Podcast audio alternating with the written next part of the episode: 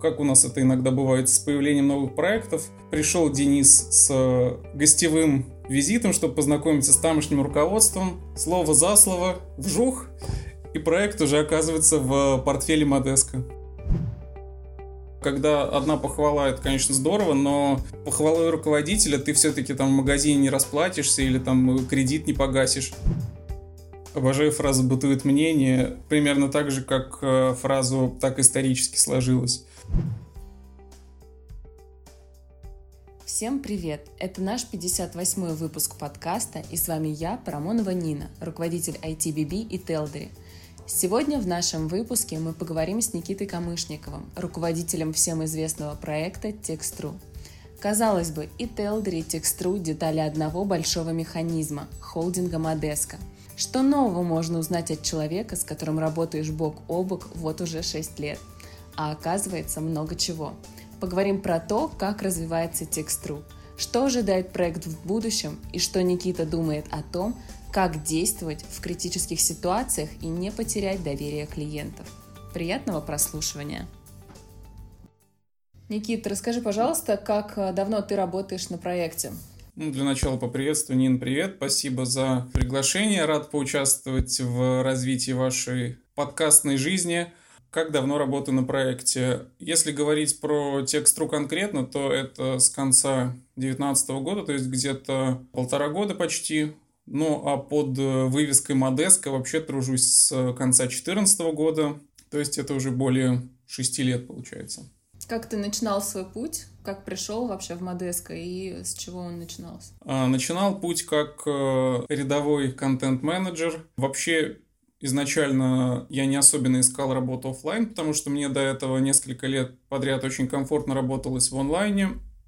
Я э, вел ленту новостей на сайте tvzaur.ru, это такой онлайн-кинотеатр. А до этого на другом киношном сайте работал как заместитель главного редактора. Но вот э, в какой-то момент моя онлайн-деятельность прекратилась, и я решил попробовать, ну, чем черт не шутит, вдруг меня заинтересует офисная работа. Поиски продолжались на самом деле где-то около полугода. Большинство собеседований были какие-то бестолковые, мучительные на вакансии, которые мне изначально не особенно нравились, а тут вот подвернулась вакансия контент-менеджера. Я посмотрел, что вроде как соответствую по требованиям, с русским языком все в порядке. Есть представление о том, что такое качественный текст, э, имел опыт наполнения сайтов, так что а, посчитал, что в принципе мой прошлый опыт, он релевантен. К счастью, это все сошлось, и вот Таким образом, я в компании оказался. А ты целенаправленно шел в IT-сферу или ну, выбирал так вот по, по получилось? А, нет, это было не, не целенаправленно войти, а что-то, что хотя бы как-то соприкасалось с моим а, предыдущим опытом, с предыдущей работой, чтобы, ну, это было все-таки мне интересно. Как от контент-менеджера ты вырос вот до такой должности руководитель проекта Текстру? Это был такой очень поступательный рост, то есть это не сразу из контент-менеджера в руководитель Текстру, это было такое скачкообразное движение, э, несколько сразу перетрясок, перестановок пережил за э, время своего нахождения в Модеско. Сначала это было движение от э, контент-менеджера в главные редакторы. Это первая реформа в Модеско из многих, которые я застал. После этого видоизменялся я в рамках направления инфосайтов вплоть до руководителя всего направления информационных сайтов. И после того, как э, в конце 2019 года это направление, к сожалению, у нас приказало долго жить, получил предложение от э, Дениса Ларионова, нашего руководителя Модеско, попробовать себя в направлении а, интернет-сервисов. И вот таким образом оказался в тексте. А расскажи свои ощущения. Тебе было страшно или интересно попробовать новое направление? Когда вообще соглашался, я, ну, не совсем тогда еще понимал, во что я ввязываюсь, вписываюсь. Э, для меня были загадкой вообще вот эти реалии сервисов. И, конечно, после того, как я уже взял на себя эту ношу, после того, как начал в проект погружаться, я понял, насколько это вообще разные миры. После того, как выскочил из э, такого уютного лампового мира сайтиков и системы управления контентом, который мы пилили под себя, и сразу в такой очень, очень затейливый, очень э, разносторонний проект, как, как Text.ru, сложный с технической точки зрения, который с, со сложным зоопарком технологий, это было, конечно, первое время очень непросто. Как вот э, есть такой мем, где человек сидит и подписано «не понимает, что происходит». Вот это был я первые, там, не знаю, пару месяцев на тексте. А какие выводы ты сейчас можешь сделать? Тебе было интересно, интереснее тогда э, заниматься сайтами или сейчас вот в текущей должности? Я бы не сказала, что что-то одно э, интереснее другого. Это все-таки действительно два, два разных направления, две разных планеты, наверное, даже. Поэтому тут э, схожий уровень заинтересованности и одно точно не перевешивает другое, просто рынок информационных сервисов, он оказался более долгоиграющим, и поэтому, собственно, он по умолчанию сейчас э, предпочтительнее, чем рынок инфосайтов. А расскажи, как в Модеско пришел Текстру? К сожалению, эта история, она происходила без какого-то моего участия, потому что я тогда, можно сказать, ковал славу другого направления. Модеско — это как раз связано с информационными сайтами, поэтому здесь я был просто свидетелем того, как это случилось, и, к сожалению, какими-то закулисными тайнами поделиться не могу. Ну, как, как я слышал, это происходило, ну, как у нас это иногда бывает с появлением новых проектов. Пришел Денис с гостевым визитом, чтобы познакомиться с тамошним руководством. Слово за слово, вжух, и проект уже оказывается в портфеле Модеско. То есть у тебя есть очень хороший опыт работы с сайтами. А сейчас, работая руководителем на Текстру, тебе помогает тот опыт?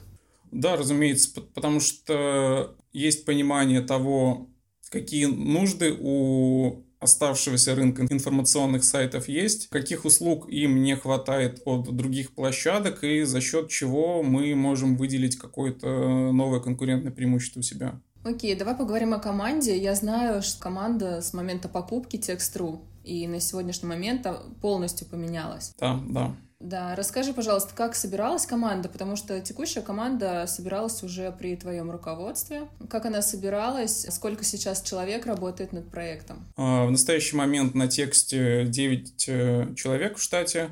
Что касаемо того, как собиралась команда, ну, логично, что она в первозданном своем виде не сохранилась, потому что проект, он э, зародился в Воронеже, в конце 19-го переехал в Волгоград, ну и как-то оставлять воронежских сотрудников было не очень целесообразно. А на время переходного периода, который у нас продолжался где-то 3-4 а, месяца, было принято решение сохранить такую двух, двухгороднюю команду, чтобы часть сотрудников еще из Воронежа нас поддерживали, и по направлению разработки, и по направлению поддержки. То есть такие своеобразные паромщики, которые доставляли проект из, из одной точки в другую точку. И потом постепенно все меньше помощи от э, этих сотрудников требовалось, и по истечении вот этого переходного периода мы со спокойным сердцем смогли их отпустить.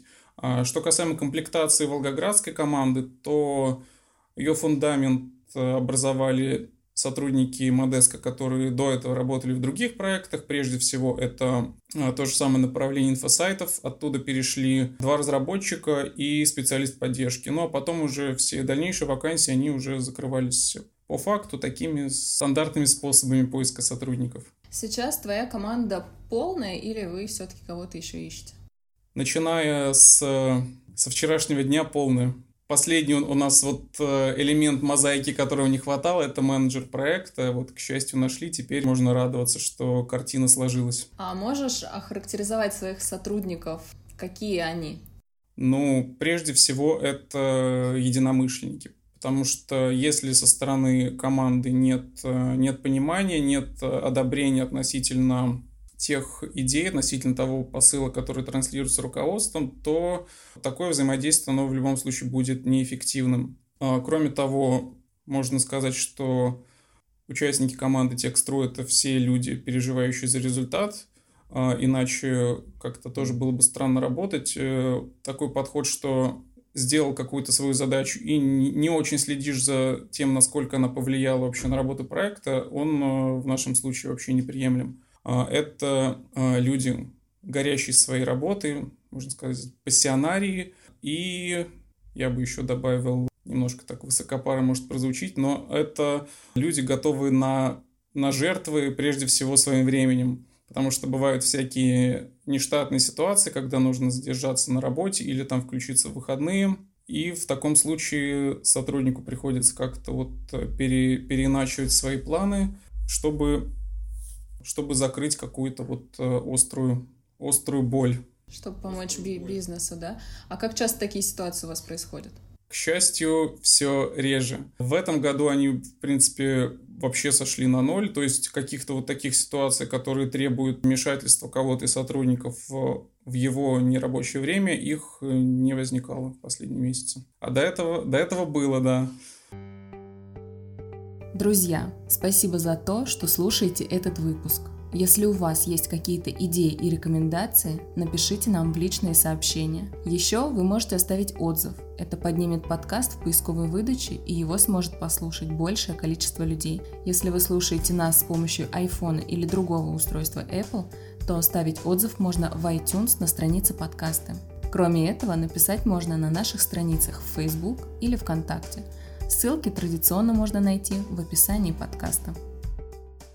А как э, замотивировать сотрудников, чтобы у них был интерес э, включаться не только в свое рабочее время, но и в личное? Ну, лучшей мотивации, чем финансовая, все-таки не, не изобретено еще, поэтому у нас э, действует такая система мотивации, что если сотрудник включается в свое нерабочее время, то он за вот эти вот дополнительные отработанные часы получает оплату в двойном размере. Угу. Поняла. То есть твоих сотрудников больше мотивирует денежная премия, чем, а, ну, например, похвала руководства. А, лучше всего, конечно, когда вот эти вот два метода поощрения, они идут рука об руку. То есть есть и словесное одобрение какой-то деятельности, и материальное поощрение. Потому что когда одна похвала, это, конечно, здорово, но похвалой руководителя ты все-таки там в магазине не расплатишься или там кредит не погасишь. А, поэтому я считаю, что и то, и то важно, и то, и то должно быть. И вместе с тем а, важность словесных поощрений тоже не стоит принижать, потому что когда ты со своей стороны хвалишь сотрудника, ты тем самым показываешь, что он а, на правильном пути, что он все, а, все делает верно, не сбился с курса и в целом может продолжать двигаться по той же уже определенной колее. А помимо того, что ты собрал полностью команду, расскажи, пожалуйста, как развивался Текст.ру за это время твоего руководства в других направлениях? Прежде всего, чем, наверное, можно похвастаться, это то, что нам удалось э, закрыть очень давнишнюю боль проекта, которая была актуальна и в домодесковские времена, и уже в модесковские. Это э, нестабильная работа проверки уникальности. Очень э, шатко, очень неустойчиво работал этот сервис. Были ситуации, когда какое-то нештатное поведение одного пользователя могло просто положить весь сайт за счет там э, повышенного количества запросов или повышенного количества текстов на проверку. И, собственно, я вот эти времена как раз успел застать на тот момент, когда команда разработки только вот знакомилась с проектом, а, только понимала, куда они попали. Такие ситуации иногда возникали, то, что, допустим, человек приобрел у нас самый большой пропакет символов, принялся его тут же вот реализовывать, и, и все, и, и все упало у нас. Приходилось там что-то подкручивать, какие-то костыли расставлять но потом постепенно от вот этих вот э, заплаток мы начали переходить к уже понятным, к осмысленным решениям. Добавили, к примеру, новое ограничение на проверку со стороны э, гостевых пользователей, то есть э, те, кто даже там на тексту не зарегистрируется, не регистрируется, а просто заходит и через форму неавторизованно проверяет. То есть самые мало приносящие нам что-то пользователи. И э, сделали такую систему, что когда очередь доходит до критического показателя у гостей, мы просто закрываем для них проверку. На начальном этапе нам это очень помогло в плане снижения нагрузок на сервера. Также пересмотрели, прокачали серверную инфраструктуру. Сейчас она, конечно, гораздо предпочтительнее, гораздо более выигрышно смотрится, чем э, тогда, когда мы только проект принимали. А, ну и, конечно, качество проверки улучшилось, скорость тоже повысилась. Еще из, из таких заслуг, которые себе можно приписать, то, что появилось достаточно новых услуг на сервисе, частности, это отдельная биржа по переводам, новые типы заказов на бирже копирайтинга, это отдельная статья под Zen, отдельный а, тип задания под учебные работы, всякие там рефераты, сочинения SE. А, совсем недавно мы реализовали собственный плагин автопостинга для WordPress сайтов, реализовали систему адаптации для новичков, которые только-только зарегистрировались а, на сайте и не совсем понимают, как вообще тут работать, куда тыкать, на какие кнопки нажимать. Усилили направление поддержки относительно того, каким оно было в воронежские времена. Добавили первую линию, добавили новые каналы ответов на обращения пользователей – ну и вот последние месяцы также у нас э, существенно улучшилось э, наше направление контент-маркетинга. Имевшиеся соцсети теперь ведутся более разнообразно, более э, стабильно и постепенно охватываем все, все новые площадки вещания и коммуникации с аудиторией. Вот это, это если вкратце совсем. А расскажи историю про ваши сервера. Я знаю, что у вас летом, по-моему, сгорел сервер. Как вы вообще справились с этой ситуацией? Что вы делали? Сейчас такие черно-белые флешбеки у меня побежали от августа, да. Очень, конечно, там мрачный период работы. Случилась авария на, в дата-центре нашего серверного провайдера, то есть ситуация максимально внештатная и от нас никак не зависящая. Случилось это в максимально неподходящее время в ночь с пятницы на субботу. С 31 июля на 1 августа я, наверное, эту дату никогда не забуду. То есть а, август нас, получается, встретил таким сразу ударом в челюсть. Естественно, после того, как пришло уведомление о том, что все упало, я, к счастью, тогда еще там не спал, в 2 часа ночи пришлось э, ставить на уши нашу команду сисадминов удаленную. Они поковырялись, выяснили проблему, потом постепенно вот по восходящей все большее количество наших сотрудников пришлось вовлекать в эту, а, в эту ситуацию, потому что обращения от пользователей просто вот как снежный ком росли. А, в итоге всю субботу-воскресенье нам пришлось отрабатывать э, всей командой и разработки, и поддержки в таком режиме, что принимали саппорты обращения от э, пользователей, передавали программистам, и они уже наживую все вот эти обращения решали. Главная проблема для нас была, собственно, в том, что мы потеряли часть данных за прошлый период. И эти данные каким-то вот чудесным образом нам приходилось восстанавливать, при том, что изначально ситуация была просто вот, как казалось, катастрофичная и э, невозможная для какого-то позитивного разрешения. Тем не менее, по косвенным некоторым данным большую часть э, потерянной информации нам удалось восстановить. То, что не удалось восстановить, там пришлось как-то вот другими способами заглаживать вину перед пользователями, какими-то бонусами, там, про аккаунтами и так далее. Но весь этот процесс, он у нас занял вот полный август. То есть э, мы забыли про все планы, про все задачи, которые у нас стояли, и просто в течение всего августа восстанавливали нормальную работу. Конечно, при этой ситуации удалось отыскать и некоторые плюсы.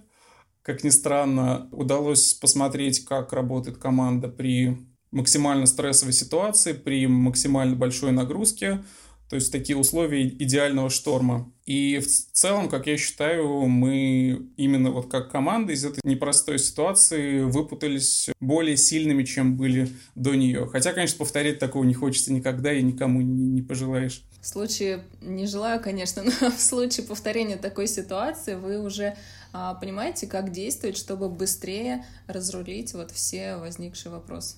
А, со своей стороны, где можно было подстраховаться, мы это сделали а, на уровне там бэкапов, реплик, но полностью застраховаться никак не получится, потому что те же самые аварии в дата-центрах, они иногда случаются. Вот несколько дней назад была авария в ОВХ. Я, конечно, за сердце тоже схватился, когда увидел эту новость, потому что у нас один из серверов на ОВХ, а, но, к счастью, не, не зацепило. Хотя вот какая-то положительная кармическая отдача. А вот некоторых наших э, партнеров, э, контрагентов это сильно зацепило, и они со своими проектами там лежали сутки и более. Поэтому вот э, полностью застраховаться от таких форс-мажоров невозможно. А как пользователи отнеслись к такому казусу, скажем? Вернули ли вы лояльность их? Постепенно, да, шаг за шагом. Прежде всего, мы сразу оговорили стратегию информирования пользователей, то, что никак не замалчивать ту ситуацию, которая произошла, максимально все честно, четко рассказывать, держать в курсе. Мы на августовский период, у нас раздел новостей и все соцсети, они, по сути, превратились в дневник вот этих вот ликвидационных событий. Мы отписывались, на каком уровне находимся в разгребании наших обращений, почему мы сейчас отвечаем дольше, чем вот тогда, а сколько еще пользователям осталось ждать времени, пока их э, данные не будут восстановлены. Конечно, больше всего обращений, больше всего шума было от тех пользователей, у которых а, зацепило финансовые данные, то есть там ну, деньги пропали со счета. И тут, конечно, важно было это все приоритизировать, э, произвести инвентаризацию всех потерь, посчитать, э, посмотреть, что какие потери наиболее важные требуют э, скорого восстановления, какие могут там подождать э, неделю-две. Но вот за счет постоянного информирования, за счет какой-то системы поощрений, за счет заглаживания своей вины разными способами мы, в принципе, восстановили прежний уровень доверия к нашему сервису, и, в принципе, сейчас про ту ситуацию уже никто не вспоминает и нас не, не тыкает в нее. А если абстрагироваться от этой ситуации, есть ли у тебя какие-то а, фишечки, как а, вообще повышать лояльность, доверие пользователей к сервису? За последние месяцы у нас э, несколько сразу направлений активизировалось именно по повышению лояльности со стороны пользователей.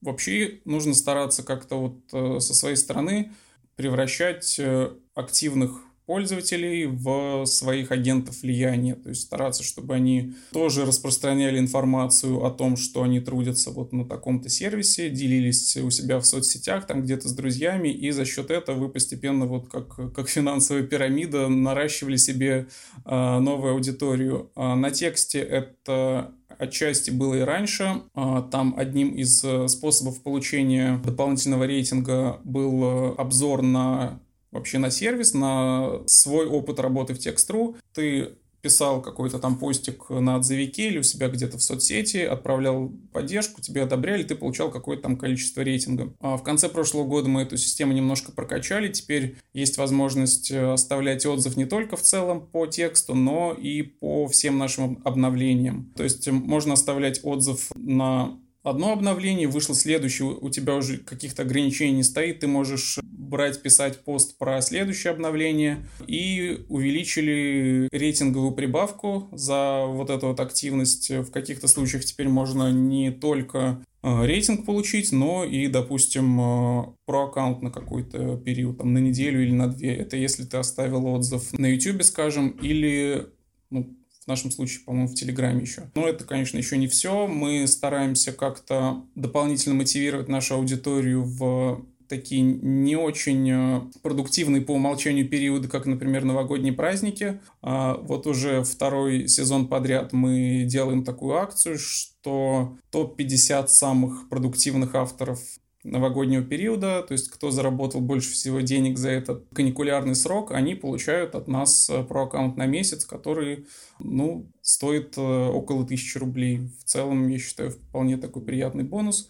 Ну и кроме того, все более активно стараемся привлекать а, наших пользователей в разные интерактивы, в разные наши соцсетевые активности, всякие там розыгрыши, голосовалки и так далее. И работает такая мотивация? Конечно, да. То есть э, больше пользователей стали, например, писать отзывы, и заказы, которые в январе ну, по своему опыту тоже знаю, что висят мертвым грузом, начали разбираться, да, и активнее выполняться. Ну, тут прямой корреляции нет между застоявшимися заказами и повышением лояльности аудитории. А, но в, если, если брать именно количество каких-то вот отзывов, обзоров и прочих э, знаков внимания от пользователей в сторону текстуры на других площадках, то это, конечно, увеличилось, потому что есть у нас инструмент отслеживания отзывов, и он как раз это все наглядно демонстрирует. А еще скажи, бытует такое мнение, что Text.ru э, проявляет большую лояльность к заказчикам, чем нежели к исполнителям. Правда ли это? Обожаю фразу «бытует мнение», примерно так же, как э, фразу «так исторически сложилось». Когда проект переехал э, Волгоград, э, половина ответов от наших воронежских коллег по разработке было как раз, ну, так исторически сложилось. По поводу того, что мы больше якобы любим заказчиков, нежели исполнителей, ну, это, конечно, это, конечно, миф. а, потому что заказчики и исполнители — это такая единая экосистема, единый механизм, и одни без других, собственно, какого-то смысла не имеют. Поэтому с нашей стороны нет никакого предвзятого отношения при разборе каких-то заявок в поддержку или нештатных там конфликтных ситуаций. Мы не кладем на весы рейтинг, ранг тех двух сторон, чей конфликт мы решаем, или, например, сколько денег нам принес один и другой. А, и все вопросы такие, они решаются максимально а, объективно, максимально беспристрастно. Поэтому можно считать, что миф развенчан. У тебя, кстати, спрашивали когда-нибудь, э, кого больше Телдери любят, покупателей или продавцов? Конечно, конечно, нам тоже регулярно прилетают такие обвинения. Одни говорят, что мы больше любим продавцов, другие говорят, что мы больше любим покупателей. Ну, на самом деле, согласна с тобой, что абсолютно каждый пользователь для нас равнозначен, и нет э, каких-то критериев выбора, кому лучше относиться. А давай поговорим, если уж начали общаться о пользователях. А, сколько людей пользуются Text.ru? Сколько ежедневно проверяется текстов? Какую информацию вообще можешь озвучить а, о Text.ru в цифрах? Да практически любую, кроме, кроме финансовой. Я подготовился, конечно, да, как э, ответственный гость. Если брать данные по уникальным посетителям, то вот последний месяц это где-то в среднем э, цифры от 120 до 150 тысяч уников в сутки. По проверкам на биржах, э, не по проверкам, по принятию работ на биржах, это в среднем где-то от 1000 до 1200 статей принимаются в сутки на всех трех наших биржах, это копирайтинг, рерайтинг и переводы. За месяц у нас активных исполнителей, то есть тех, кто выполнил хотя бы а, одну статью за месяц, это около 2000 заказчиков, то есть тех, кто хотя бы одну статью оплатил, около 2500 и проверка уникальности от 150 э, до 200 тысяч в сутки у нас происходит. Прилично. Сейчас говорят, что рынок сайтов уходит. Да? А заметили ли вы это на своей деятельности? Как с этим вообще бороться, если такое существует? Рынок сайтов, он медленно уходит уже года, наверное, полтора-два, а, но на биржах копирайтинга и на сервисах, которые предоставляют услуги по антиплагиату, это никак сказаться не должно, потому что хоть рынок сайтов уходит, но рынок, скажем так, рынок текстового контента, он никуда не девается. То есть текстовый контент, он в любом случае нужен. Если несколько лет назад он больше был востребован именно применительно к информационным сайтам, то сейчас это больше дзен-каналы, Telegram, Instagram и прочие площадки. Так что я думаю, подобным сервисам, как э, Text.ru, пока что можно быть спокойным в этом направлении. А заказчиков на текстовый контент еще предостаточно. А, кстати, недавно у вас на тексте появилась проверка по Яндекс.Дзен. Да, расскажи, как она работает, как вообще вы видите работу в Дзене? А, да, это такая более, а, более узконаправленная, более, скажем так, таргетированная проверка уникальности, которая охватывает только одну площадку, это именно Яндекс.Дзен и отсеивает лишнюю выдачу, которая пользователю не нужна. А, то есть это услуга конкретно для все более растущего сообщества владельцев каналов на Дзене, а, ну не только владельцев каналов, но и, и э, контент-менеджеров, авторов, которые на этих каналах работают. А в целом услуга является востребованной, если отслеживать по тем же самым отзывам, поступающим ну, если статистику смотреть, то, в принципе, там тоже показатели очень приличные, так что мы не ошиблись, что решили выделить Дзен именно как отдельное направление, поскольку, ну, я думаю, ты тоже можешь подтвердить, что и, и на Телдере это самый, самый растущий рынок. Что касаемо вообще видения Дзена, я, конечно, к нему несколько предвзят э, в плане того, во что он превращается по качеству контента. Очень много всякой там э, желтухи и постов э, формата одноклассников, но если смотреть именно как на бизнес, то очевидно, что площадка прогрессирует, она постепенно обрастает какими-то новыми форматами, то у них появились карточки, потом э, видео, потом возможность сделать стримы, постепенно добавляются варианты э, дополнительной монетизации для авторов. Сначала была возможность добавлять виджеты Яндекс Маркета, теперь там появляются Joom, Автору, еще прочие. Так что в своей нише вот э, таких блоговых платформ, я думаю, Дзен э, надолго закрепился в, на лидирующей позиции. То есть ты думаешь, что за ним есть будущее, да? Да, конечно. Тут вообще вопросов нет. Слушай, а почему Дзен? Почему соцсети так не заходят, как вот, около приближенные к сайтам проекта? Я не уверен, что в соцсетях люди готовы чтению больших объемов контента, во-первых. А, во-вторых, Дзен, он э, как-то очень ловко окутывает пользователя, и тебе достаточно просто зайти на одну статью, как в конце ты увидишь рекомендательный блок похожих статей, потом еще на что-то подпишешься и не заметишь, как ты, у тебя уже там 15 э, подписок, и ты уже 2 часа провел в, в этом чтении. Именно в плане вот воздействия на поведение пользователя, возможно, там на, на уровне подсознания даже иногда э, Дзен, наверное, сейчас э, не имеет равных, и соцсети тут, конечно, близко, близко не стояли. Поняла.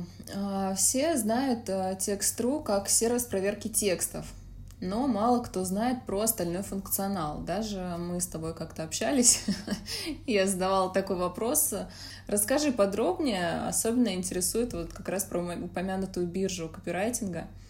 Да, здесь, конечно, издержки того, что Text.ru уже укрепился в умах большинства аудитории, то, что это Text.ru равно антиплагиат, а поэтому направление бирж, оно как-то вот э, незаслуженно все время оказывалось в тени.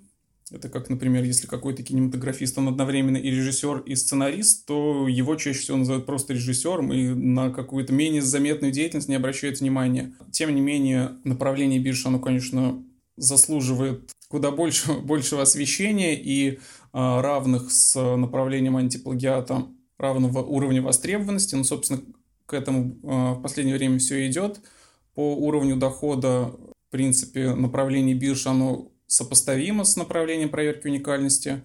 Состоит оно сейчас у нас из трех блоков. Это биржа копирайтинга, рерайтинга и с прошлого года, с конца прошлого года добавились переводы, которые до этого просто как вот отдельный тип заказов были. А, ну и добавлю, что постепенно расширяем мы количество форматов заказов, то есть это не просто заказ на бирже копирайтинга или заказ на бирже рерайтинга, но это отдельная статья под Zen, которая вот э, сходу очень хорошо у нас стрельнула, это учебные задания и прочие обновления, которые как раз привязаны к биржевому направлению, вроде автопостинга на WordPress. Так что в, в целом мы э, это направление развиваем активно. Если антиплагиат его, там, в принципе, одна задача всегда стоит, чтобы он работал еще быстрее, еще стабильнее, то в направлении бирж там э, вариантов по улучшению, по оптимизации, по нанизыванию какого-то дополнительного функционала, их э, великое множество. А есть ли какие-то весомые моменты, чем вы отличаетесь от конкурентов? Конечно, есть, да. Прежде всего, хотел бы отметить, что немножко отсылая к прошлому вопросу по поводу того, что Text.ru — это сильный бренд э, в направлении проверки уникальности, и на сторонних биржах многие заказчики, они в условиях в ТЗ к заданию прописывают необходимость проверки статьи на Text.ru. У нас э, три типа проверок э, для гостей, для зарегистрированных бесплатная проверка и платная проверка – если ты просто приходишь э, и там даже если зарегистрировался и ничего не заплатил, то у тебя все равно текст проверится не очень быстро. Если ты автор на бирже, то или заказчик на бирже, то проверка текста в рамках заказа, она проходит у нас так же, как платная. То есть э, на максимально высокой скорости с максимальным приоритетом, при этом дополнительно мы ничего не списываем. Я считаю, это уже можно назвать весомым плюсом. Ну и кроме того, у нас есть э, некоторые дополнительные фишки вроде шаблонов ТЗ по различным тематикам. Э, это то, что я принес с собой с направления инфосайтов, чтобы не пропадало добро, а, потому что ну, в целом у заказчиков зачастую бывают какие-то проблемы с формулированием, с формированием ТЗ, а тут несколько кликов, и вот тебе уже готовый крутой шаблон. Угу. А ты постоянно упоминаешь про про-аккаунты. В чем отличие про-аккаунта от не про-аккаунта? Какие он дает преимущества? Ну, главный плюс про аккаунта это, конечно, возможность проверять тексты на самой высокой скорости в пределах 50 тысяч э, символов в сутки. И там еще есть такие дополнительные преимущества, как э, дополнительный процент прибавления к рейтингу, если ты работаешь на бирже как заказчик или как исполнитель. Э, это приоритетная обработка обращений в службу поддержки, ну и всякие там э, занятные мелочи вроде подписи про на твоей аватарке или возможности самостоятельно менять э, фоны, а не довольствоваться только теми дефолтными, которые предлагает система. Еще добавлю, что кроме про аккаунтов у нас есть еще про пакеты. Вот тоже некоторые пользователи путаются, что и там, и там, и там про, а в чем отличие? Ключевое отличие в том, что про пакеты они покупаются на какой-то срок, и там у тебя, э, если брать именно проверку уникальности, у тебя там только 50 тысяч символов в сутки, больше ты не проверишь. И если ты их там не проверил э, за сутки, они у тебя на другой день не переходят, то есть сгорают. Если ты берешь про-пакет, то он э, действует ровно до того момента, пока ты его не используешь. Например, самый дешевый у нас пакет э, за 195 рублей на 300 тысяч символов. Ты можешь его купить, уйти на месяц, вернуться, он у тебя в том же состоянии. И проверяй себе на здоровье, пока пока есть символы. То есть он к сроку действия никак не привязан. Тогда расскажи, что вы планируете делать на текст.ру в ближайшее время, как планируете его развивать? Может быть, над какими-то глобальными задачами сейчас работаете? Планов, конечно, как всегда, громадное количество. Прежде всего, мы сейчас пересматриваем нашу продуктовую линейку. Будет еще один новый тип аккаунтов, помимо вот э, нынешних Pro. Также Общая задача у нас э, в процессе реализации Стелдери. Добавим от Text.ru э, функционал проверки сайтов на уникальность. Ну, естественно, продолжение курса на расширение типов э, форматов заказов. Ну и самая, наверное, такая глобальная задача, которая у нас сейчас есть в работе, это некая рекомендательная система по выбору исполнителей для заказчиков. То есть, то есть, можно сказать так, по, по модели Uber, чтобы когда заказчик ввел входные данные по своему заказу, допустим, там тип заказа, тематика, еще там что-то, ему система предлагала бы сама наиболее релевантных исполнителей. Угу. Интересно. А в Бурж собираетесь? В Бурж э, ты имеешь в виду отдельную англоязычную биржу или, или что? Да, да. Ну, пока особой перспективы в этом не, не проглядывается. У нас есть а, отдельная проверка уникальности англоязычная, даже на, на отдельном домене одинтекст.com. И пока нам, нам, в принципе, ее, ее достаточно. Это пользуются, да. Периодически приходят э, обращения в поддержку на иностранных языках, поэтому можно, можно точно понять, что пользуются, даже если там не смотреть какие-то метрики. А у вас поддержка англоговорящая? В каких-то ситуациях вынуждена англоговорящая, да. Но, опять же, какие-то прям долгие англоязычные переписки у нас э, не происходят. То есть э, на уровне там одного-двух ответов, чтобы понять вообще, э, в чем суть обращения пользователя, что он хочет. И на этом, собственно, сворачиваем. А так, так конечно, у нас русскоязычная поддержка вся. поняла. Знаю, что один из ваших конкурентов планирует идти на бурж. Будьте в бурж, точнее. Планируете наблюдать за ними? Наблюдать-то мы в любом случае будем. В принципе, этим процессом мы занимаемся на, на постоянной основе, сверяем какие-то ключевые данные по посещаемости за месяц, э, регулярно смотрим, у кого там что новое появилось, стараемся, особенно если у кого-то что-то убыло, а у нас это есть, а, как-то оперативно на это реагировать. Ну, без мониторинга конкурентов, особенно самых топовых, конечно, крупный бизнес, крупная площадка существовать не может. Окей, okay. а есть ли у тебя такие, не знаю, мечты, желания касаемо ресурса, что тебе хотелось бы поменять, но по каким-то причинам нет на, этого, на это времени, ресурсов? А, но если брать такие задачи, которые не то, что там в долгой перспективе, но возможно к реализации текущими мощностями, а те, которые хочется, но пока не может, то, возможно, это был бы новый дизайн. Хотя в целом сейчас э, дизайн у текста достаточно приемлемый, а особенно если сравнивать, э, каким он был на старте, вообще жуткий, вырвиглазный. но все-таки нужно адекватно смотреть э, на вещи, на требования к большим сервисам. Э, все-таки какие-то функции, какие-то разделы, какие-то блоки там уже стоит э, модернизировать, чтобы они выглядели более интересно, более, более современно, более функционально. Ну и, возможно, еще бы выделил мобильную версию. Это, это, это то, что иногда просят, но то, для чего все-таки нужен отдельный программист, который занимается именно... Нет, точнее, не мобильной версией, даже приложение. Вот. Под приложение, конечно, специальный разработчик требуется, которого у нас в наличии сейчас нет. Но это вот э, такие прям амбициозные мечты на, на перспективу. Да, приложение было бы неплохо, не только на текст.ру. Ну и думаю, затронем последнюю тему, о которой мне хотелось бы с тобой поговорить. А, я знаю, что ты активно участвуешь в образовательном проекте, где обучаешь копирайтингу, ну и не только ему.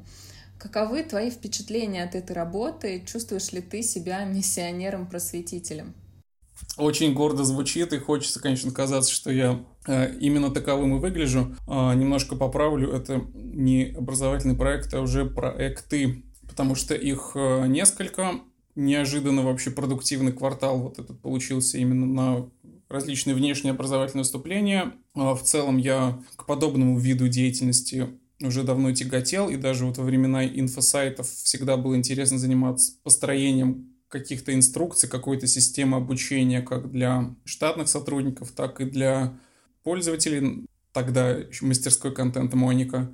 Но это как-то вот никогда не не выходило наружу, то есть все вот эти вот действия, все совершения, они были вот как бы в, вакууме внутри проекта. А вот э, с конца прошлого года как раз начали проявляться возможности того, как это можно вынести уже в, в паблик, в большой мир.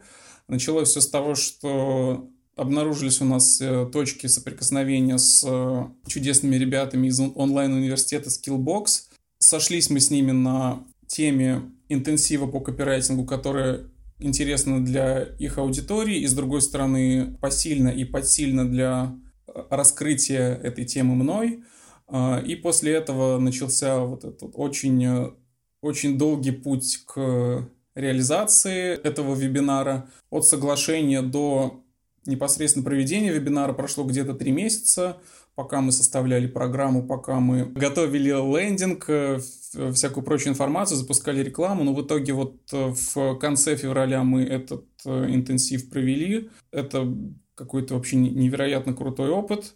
А, три вечера подряд я был на, на арене, скажем так, почувствовал себя вот именно в, в роли можно сказать, учителя. Очень положительный фидбэк, очень приятные вообще ощущения от проведенной работы. А, понятно, что пользователям это актуально, и в целом сейчас ситуация такая, что а, офлайновые профессии они постепенно отмирают, онлайновые становятся все более актуальны. А, ну так вот, помимо скиллбокса еще вписался я в начале января в проект под названием «Работа в кризис». Это проект, инициированный ВК и одноклассниками как раз вот для тех людей, кто в период пандемии потерял основную работу, какой-то источник э, средств существования и сейчас э, интересуется э, актуальными востребованными профессиями. В рамках этого проекта я подготовил авторский курс по копирайтингу из шести уроков в группах «Работа в кризис», как раз в ВК Одноклассниках. Эти видео все можно найти. И вот самое приятное, что после вот этих вот выступлений уже поступило предложение в, включиться в еще один курс. Это есть такой сервис Ягла. Вот они пригласили меня записать блог по копирайтингу для их курса, который называется «Конвертеры». Он еще не, не стартовал, но все уроки уже записаны. А, так что я, в принципе, очень, очень доволен, как вот это вот новое направление в моей деятельности прописалось. С одной стороны, конечно, это дикая дополнительная нагрузка, которую очень, очень сложно вплести в свою регулярную деятельность. А, но с другой стороны, после такой работы всегда остается очень э, приятный осадок того, что ты не просто там вышел на новую площадку вещания, где-то там посветил лицом, но и действительно донес до людей полезные знания, которые они могут воплотить уже для своего дальнейшего заработка.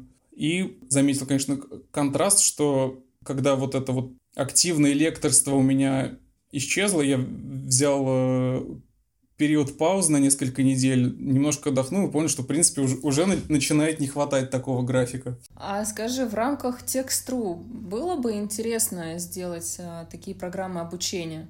Я думаю, что да, и, в принципе, уже такие мысли начинают э, посещать, потому что материалов собрано немало за период подготовки этих нескольких программ, и можно это все адаптировать как в несколько небольших курсов, так и в какой-то один э, всеобъемлющий, а, потому что запрос э, на дополнительные знания в направлении копирайтинга, он очень большой. Мне кажется, что это будет еще один плюсик в сторону вашей конкурентоспособности. Да, то есть на каких-то других проектах, ну, я не припомню, может быть, где-то это и есть, но вот лично я не помню, чтобы где-то а, в рамках биржи было обучение. Ну, есть какие-то обучающие видео, типа как добавить задание или как взять статью в работу. Инструкции, да, но это, конечно, не то. То есть у вас на Текст.ру будут, э, блин, более профессиональные люди, более профессиональные авторы, и наверняка заказчикам это будет намного интереснее. Да, тут получается такая э, для всех ситуация вин-вин, как для площадки, так и для заказчиков, которые будут получать более квалифицированных исполнителей, так и для самих исполнителей, которые э, прокачаются в рамках э, своих текущих знаний и умений. Да, согласна. Круто. Спасибо. Думаю, на этом мы закончим, на этой хорошей ноте. А, спасибо, Никит, что принял предложение. Спасибо, Нин, что пригласила. Очень, очень интересный разговор. Учитывая, что текст тоже сейчас постепенно наращивает свои соцсетевые и, и прочие активности, я думаю, мы можем встретиться и в обратном разговоре. Отлично. Все, спасибо.